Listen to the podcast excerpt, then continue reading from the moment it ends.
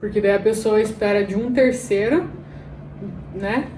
Terceiriza que ela, que ela devia ela suprir, ela tá terceirizando. Então, ah, só vai estar tá bem se a outra pessoa der amor para ela. Só vai tá bem, não sei o quê. Daí vai lá, fica com o cara, o cara trai ela, tá fudida, porque o cara deu uma esmola, ela depende daquela esmola, e ela ainda foi traída pelo cara que deu a esmola para ela. Então ela aceita ficar recebendo uma esmola mais baixa ainda, uma esmola suja que talvez venha, que talvez não venha, do que ficar sem nada, entendeu? Então se submete, acho que isso, né? Se submete a coisas a níveis muito baixos de relacionamentos e, e amor dos outros por medo de ficar sem, né?